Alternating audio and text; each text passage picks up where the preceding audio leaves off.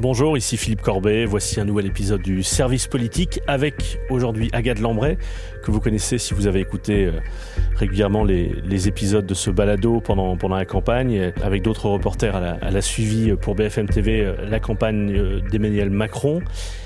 Et dans cet épisode, elle nous parle de son livre qui sort aujourd'hui, mercredi 8 juin. Livre qu'elle a co-signé avec Louis Ossalter, qui est journaliste à Marianne un livre sur la campagne d'Emmanuel Macron, sur euh, cette étrange victoire, c'est le titre de ce livre, qui a amené ce président, le président le plus jeune de la Ve République, à être euh, réélu, le premier réélu hors cohabitation depuis le général de Gaulle. Le récit d'une étrange victoire avec Agathe Lambray.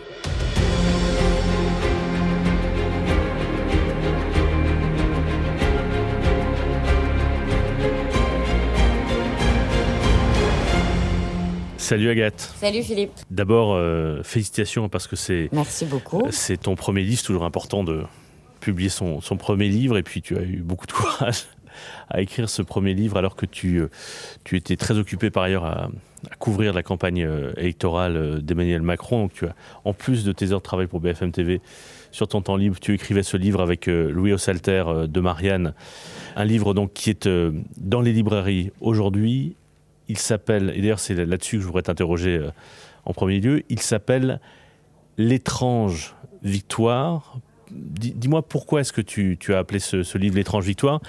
Et, est-ce que c'est euh, est-ce que c'est une référence à Marc Bloch? Oui, il y a une, un clin d'œil littéraire, disons, une référence à l'étrange défaite de Marc Bloch, qui en plus est un ouvrage et un auteur que le président euh, aime citer régulièrement. Donc voilà, maintenant, euh, on ne fait pas non plus euh, la comparaison avec la Seconde Guerre mondiale. C'est pas la même époque, mais on trouve que Étrange s'applique bien à cette victoire, à cette campagne, au contexte de l'élection. En fait, d'abord, elle est étrange parce qu'elle est inédite, l'élection euh, du président. C'est quand même la première fois hors cohabitation qu'un chef de l'État réussit à se faire euh, réélire. Elle est absolument incontestable. D'ailleurs, on, le dit euh, dès le début du livre, hein, on, évacue tout procès en illégitimité. Le président a été réélu avec 58% des suffrages. Enfin, sa victoire est nette et sans appel.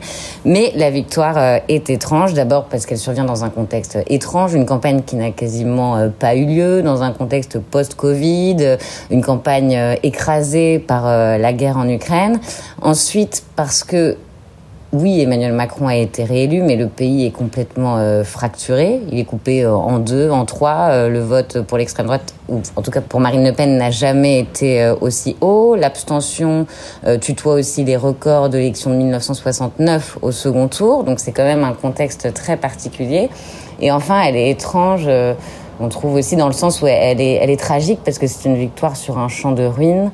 Les deux partis traditionnels de la Ve République, les Républicains et le Parti Socialiste, sont complètement laminés. Et donc c'est dans ce contexte euh, à la fois étrange et tragique que le président euh, entame son nouveau mandat. Et d'ailleurs, la soirée du second tour d'Emmanuel Macron au Champ de Mars, est à l'image de ce titre. Il y a même un proche du chef de l'État qui m'a dit que cette victoire avait un goût étrange. On avait déjà trouvé le, titre à ce moment-là. Mais c'est vrai qu'Emmanuel Macron, euh, il n'avait pas la victoire honteuse, mais disons que c'était une victoire euh, très discrète. Il a vraiment joué euh, l'humilité et immédiatement, il, a pris conscience du contexte et du fait qu'il fallait qu'il adapte son discours à, voilà, à cette situation étrange et particulière. Alors, ce qui est intéressant notamment dans le livre, c'est que vous décrivez une galerie de personnages qui ont compté pendant la campagne électorale, certains connus du, grand public, d'autres beaucoup moins, euh, et vous les rangez en quatre cercles les scénaristes, les technos, les grognards et les jeunes loups. D'abord, les technos, qui sont les technos que vous rangez dans cette famille Alors, les technos, on les appelle comme ça parce que ce sont des hommes qui privilégient les aspects techniques et les chiffres avant l'humain. Ce sont des personnes qui n'ont pas d'ancrage local et qui ne vont pas souvent sur le terrain, euh, qui travaillent euh, un peu dans l'ombre, enfermés dans des bureaux. Le chef des technos, c'est Alexis Collère, c'est le secrétaire général de l'Élysée, qui est un homme euh, très influent, euh, puissant aussi. C'est l'un des plus proches d'Emmanuel Macron après euh, Brigitte Macron. Il a eu énormément d'influence pendant le premier mandat et il a aussi voulu prendre la tête des opérations de cette campagne, au détriment parfois d'autres plans, on le racontera. Mais donc Alexis Collère a voulu diriger les opérations épaulé par euh, deux fidèles, euh, deux hommes qui étaient aussi au cabinet d'Emmanuel Macron euh, à Bercy, comme Alexis Collère, Ismaël Emelien, qui est un trentenaire qui travaille dans l'ombre, qui travaillait à l'Élysée au début du mandat et qui a quitté l'Élysée après l'affaire Benalla. Et aussi parce que Ismaël Emelien était un peu... Enfin, on dit qu'en fait c'est un rescapé. Il avait plus vraiment bonne presse à l'Élysée. C'était l'un de ceux qui avait euh, théorisé au début du mandat euh, l'effacement de, Brigitte Macron.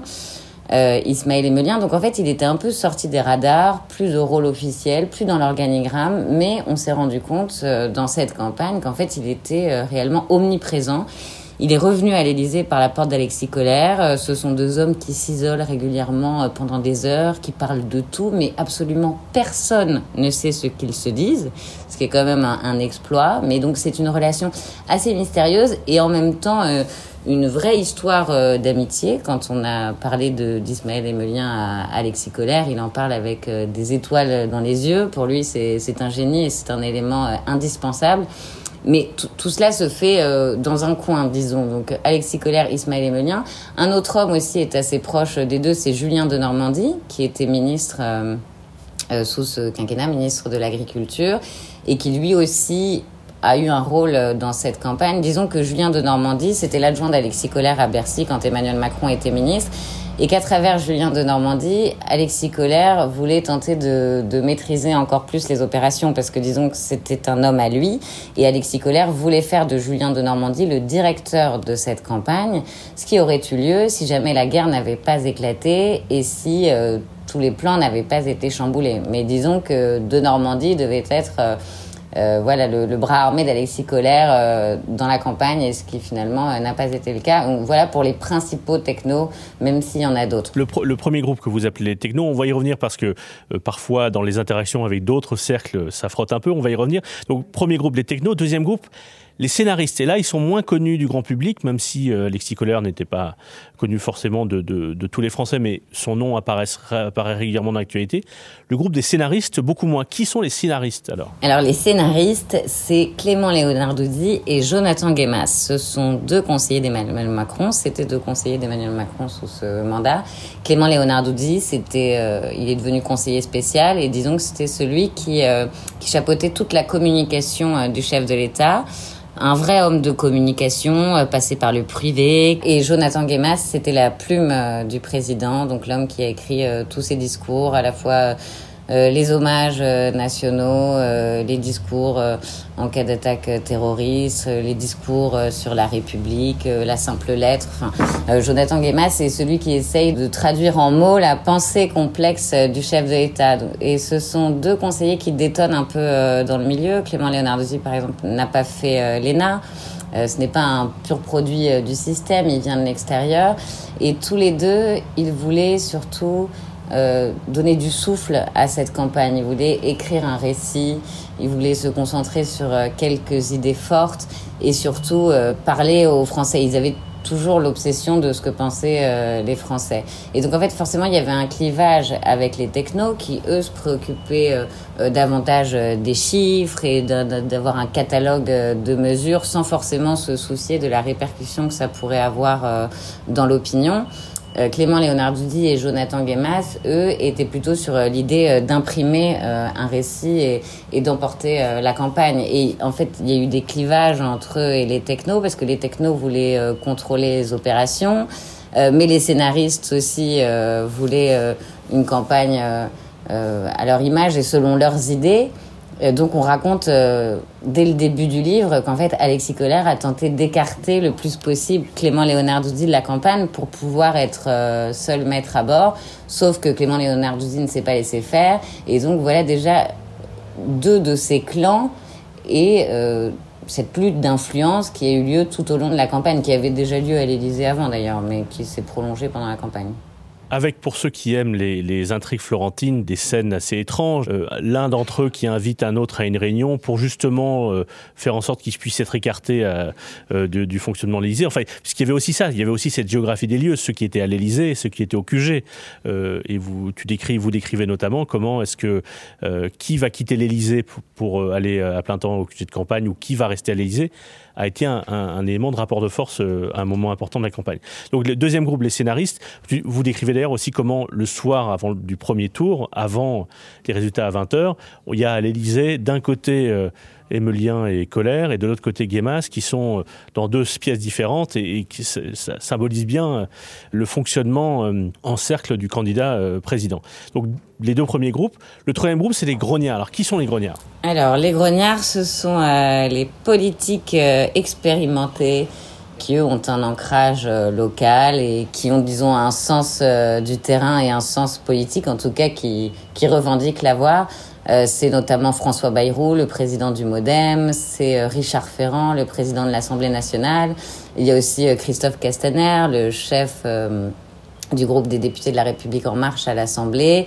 on peut aussi parler de François Patria, le sénateur. disons que ces hommes qui connaissent Emmanuel Macron depuis longtemps ont une certaine euh, liberté dans leur rapport au président. En tout cas, Richard Ferrand et François Bayrou font partie des très rares qui osent vraiment euh, dire ce qu'ils pensent euh, au chef de l'État. Et pour eux, en fait, la campagne a été confisquée par les technos. Et euh, pour François Bayrou notamment, on allait droit dans le mur en fait. Enfin, cette équipe allait droit dans le mur. Donc en fait, pendant toute la campagne, les chronières ont essayé à chaque fois qu'ils apprenaient des choses dans la presse, par exemple, parce qu'ils étaient complètement écartés des opérations, ils ont essayé à chaque fois d'intervenir, d'essayer de rectifier le tir. Alors on en parle notamment euh, sur les retraites, la retraite à 65 ans, euh, François Bayrou était furieux, Richard Ferrand aussi, mais bon, ils n'ont pas réussi à faire changer d'avis le président. Sur le programme en matière euh, d'éducation, là, François Bayrou et Richard Ferrand ont réussi à désamorcer certaines idées des technos qui étaient de rémunérer les enseignants selon les résultats euh, des élèves, d'augmenter les droits d'inscription. Ou que les élèves se lèvent, se lèvent euh, à l'arrivée du professeur. Oui, alors ça, euh, c'est pas, disons, l'idée la la moins consensuelle. Mais oui, mais en, tout cas, disons que pour les progressistes, c'était vraiment extrêmement choquant euh, d'oser imaginer que, que les élèves devraient se lever euh, à l'entrée du professeur. Pour d'autres, ça l'était moins. Sur ce point-là, d'ailleurs, il y a une scène qui, moi, me semble frappante. C'est que tu racontes, euh, je ne sais pas si c'est un dîner ou une réunion, la veille de la présentation du projet. Donc Emmanuel Macron, on avait consacré un épisode à, à cette occasion-là à présenter son projet dans une conférence de presse fleuve qui a duré près de 4 heures.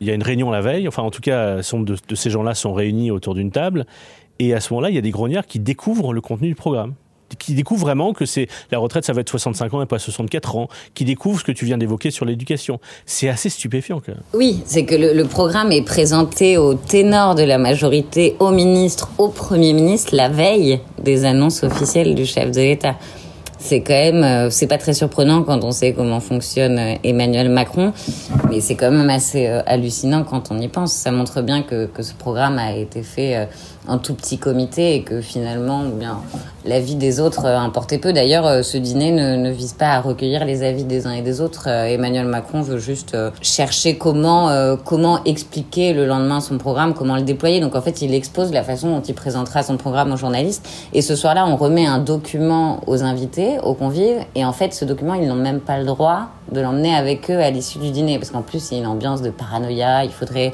vraiment que rien ne fuite. Tous ces gens se font confiance. Et oui, bah, ça, oui, on, on, raconte un peu les ambiances des dîners à l'Élysée où en fait euh, les couteaux n'attendent qu'à être sortis et c'est toujours des grands moments d'hypocrisie avec beaucoup de courtisans autour de la table qui se détestent entre eux, des gens qui disent à Emmanuel Macron que c'est parfait, que c'est merveilleux alors qu'en fait ils pensent le contraire parce que c'est pas le moment de, lui dire que, que, ça ne va pas. D'ailleurs, vous racontez, euh, pour revenir sur cet épisode-là, donc euh, ce dîner, cette présentation du projet, avec notamment la question des retraites qui surprend un certain nombre de participants, c'est que quelques jours avant, euh, les échos ont publié le fait que euh, la retraite, ce sera 65, l'âge légal, ce sera 65 ans et pas 64 ans, et avec une forme de suspicion généralisée sur qui a fait fuiter cette information, qui a intérêt de la faire fuiter, et est-ce que ce sont ceux qui font la promotion de cet âge légal à 65 ans, donc sur une mesure, euh, disons, euh, s'aligner sur l'objectif de la droite et de la candidate Pécresse, ou ceux au contraire qui étaient euh, opposés, qui auraient voulu tuer cette proposition. Il y a vraiment, ne serait-ce que pour quelque chose comme ça qui peut sembler anecdotique, c'est que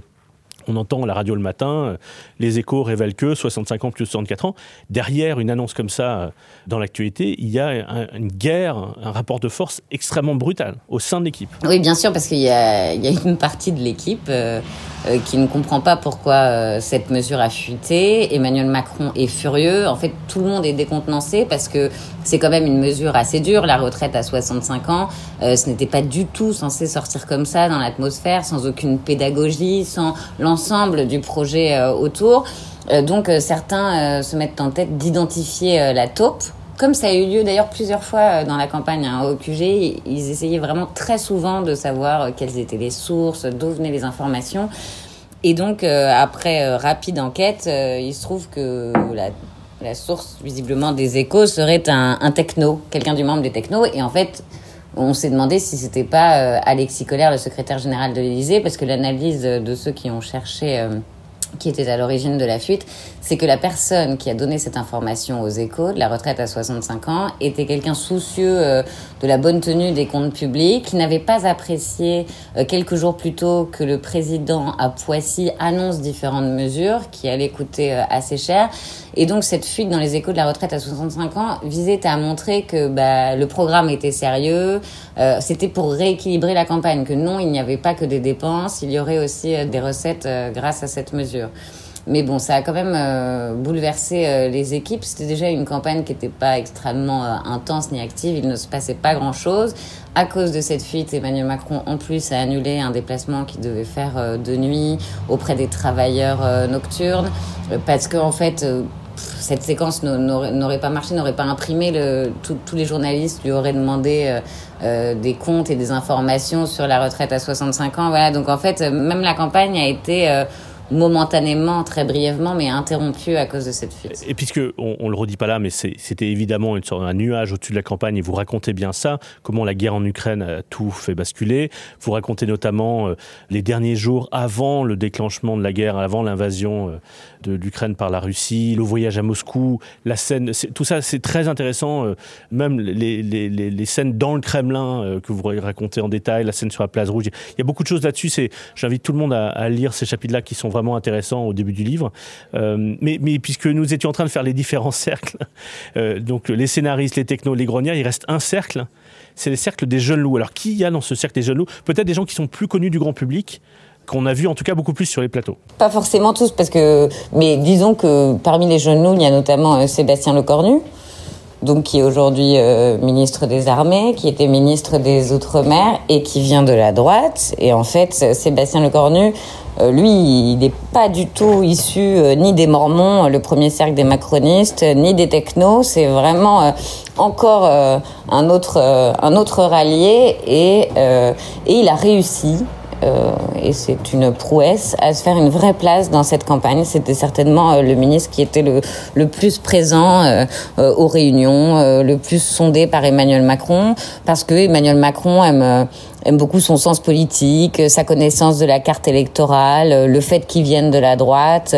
Sébastien Lecornu si jamais il n'y avait pas eu encore une fois cette guerre qui avait chamboulé euh, l'organigramme de la campagne, aurait dû être euh, une sorte d'adjoint de Julien de Normandie. Il aurait dû être le conseiller politique euh, de cette campagne. Et donc, il a été extrêmement présent. Avec une alliance, avec Gérald, une certaine alliance ou gémellité avec Gérald Darmanin. D'ailleurs, j'ai lu avec, avec amusement le, surnom qui est donné par certains macronistes du duo Le Cornu-Darmanin, parce qu'ils sont amis, très amis dans la vie et qui viennent, eux aussi, ils ont à peu près le même âge et viennent du même parti de l'UMP et des Républicains. Euh, c'est quoi leur surnom? Certains les appellent Tic et Toc, ce qui est pas très. Euh, non, c'est pas très sympathique. voilà. Mais oui, oui, non, c'est ce. Il, incarne ces hommes de droite qui ont réussi à se faire une place euh, près du roi. Et les places sont chères et c'était pas évident. Très politique au sens plein du terme. C'est-à-dire que avec une analyse politique des rapports de force et une connaissance politique du pays qui manquait peut-être sinon à Emmanuel Macron, en tout cas un certain nombre de ses soutiens, et notamment euh, aux technos que tu décrivais tout à l'heure. Exactement, et c'est pour ça qu'il a pu se faire euh, cette place-là. Emmanuel Macron était entouré de, beaucoup de novices en politique, finalement. Dans les genoux, on peut compter Gabriel Attal aussi. Oui, on parle aussi de Gabriel Attal, qui lui, disons qu'il y a eu plusieurs euh, étapes dans cette campagne, et à mesure que la campagne avançait, le rôle de Gabriel Attal grandissait.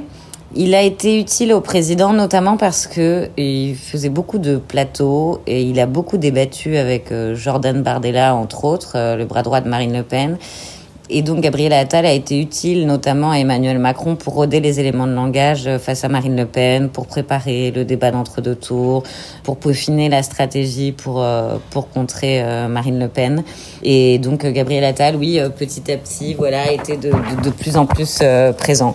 Donc ça, ce sont les jeunes loups, disons, qui ont essayé de, et ben, de peser aussi à leur façon dans cette campagne parmi tous les clans qui étaient déjà bien installés et entre lesquels la compétition faisait rage. Alors, je, je, on va pas euh, dévoiler tout ce qu'il y a dans le livre, il y a vraiment beaucoup de choses, mais effectivement, moi, ce que je trouve le plus fort, euh, c'est cette description des différents cercles de pouvoir autour de lui, les scénaristes, les technos, les grognards, les jeunes loups, et, au fond, on retrouve ces personnages euh, à différents moments du livre euh, pour raconter cette campagne, les, les, racines de cette campagne, et aussi euh, esquisser le, le, champ de bataille ou ce qui est en train de se passer maintenant, c'est-à-dire l'après-victoire, qui est le moment le plus difficile, comme le dit, je crois, le, le, président réélu à un moment donné. Il y, a, vraiment beaucoup de choses dans le livre. Il y a une sorte d'absent, enfin de, de présence permanente et en même temps d'absence à Édouard Philippe. On comprend mieux, je pense, pourquoi est-ce qu'il y a une sorte de rivalité qui s'est installée ou de distance qui s'est installée entre euh, Emmanuel Macron et son Premier ministre, ancien Premier ministre. Euh, il y a notamment, j'ai noté une phrase, et vous parlez là du moment du confinement, où vous dites, euh, vous écrivez, Édouard Philippe commence à lui faire de l'ombre. Ses il on parle donc du président. Et Édouard Philippe commence à lui faire de l'ombre. Ses interventions sont claires, pédagogiques et modestes, quand le président se perd dans des allocutions abstraites, interminables et lyrique. Et c'est assez bien. Euh, ça s'est aussi joué là-dessus sur les mots, parce qu'on voit aussi à quel point le président peut avoir un rapport un peu.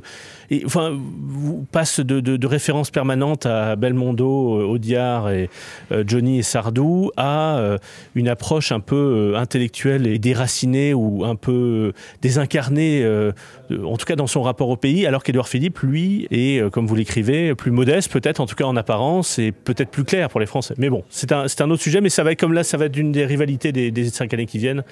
c'est important. Oui, les, tensions ne se sont pas jouées uniquement sur le fait qu'Édouard Philippe a fait l'ombre à Emmanuel Macron pendant le Covid, mais, c'est vrai qu'ils sont très différents, que tous les opposent et que Emmanuel Macron considère qu'il a été surtout empêché par Édouard Philippe quand Édouard Philippe était à Matignon. Ensuite, il considère qu'il n'a pas fait le job, qu'il ne l'a pas assez euh, aidé.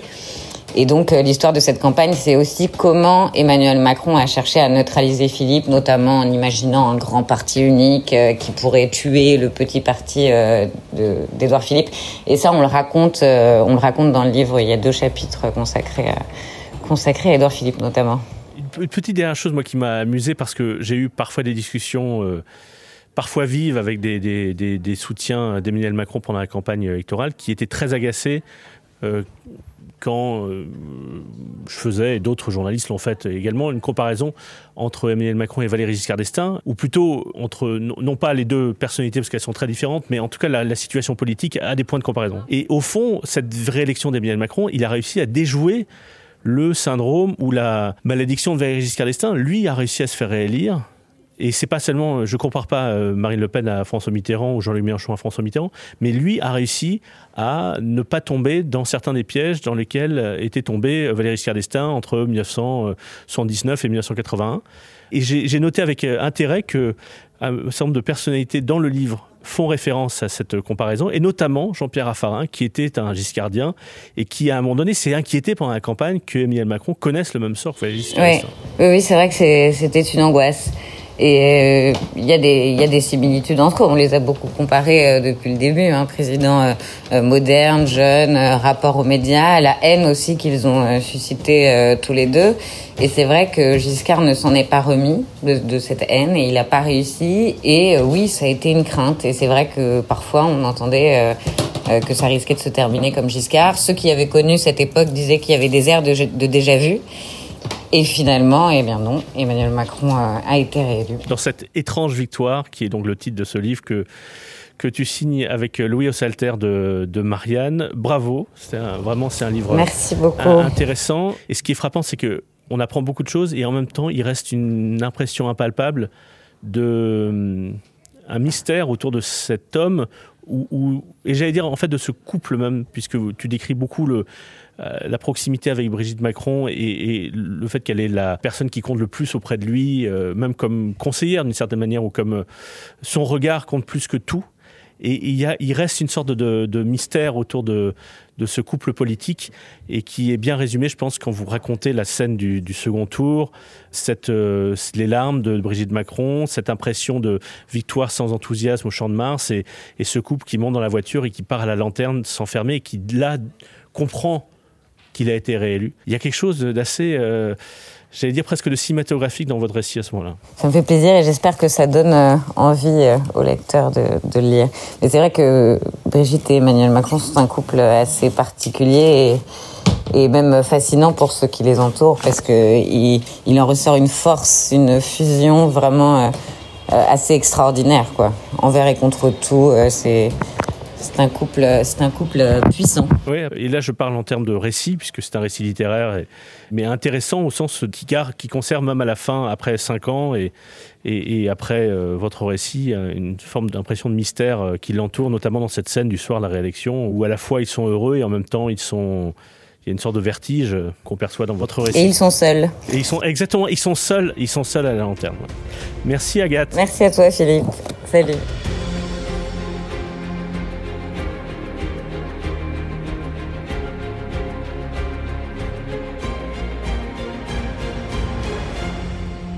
Merci d'avoir suivi cet épisode. On se retrouve très bientôt.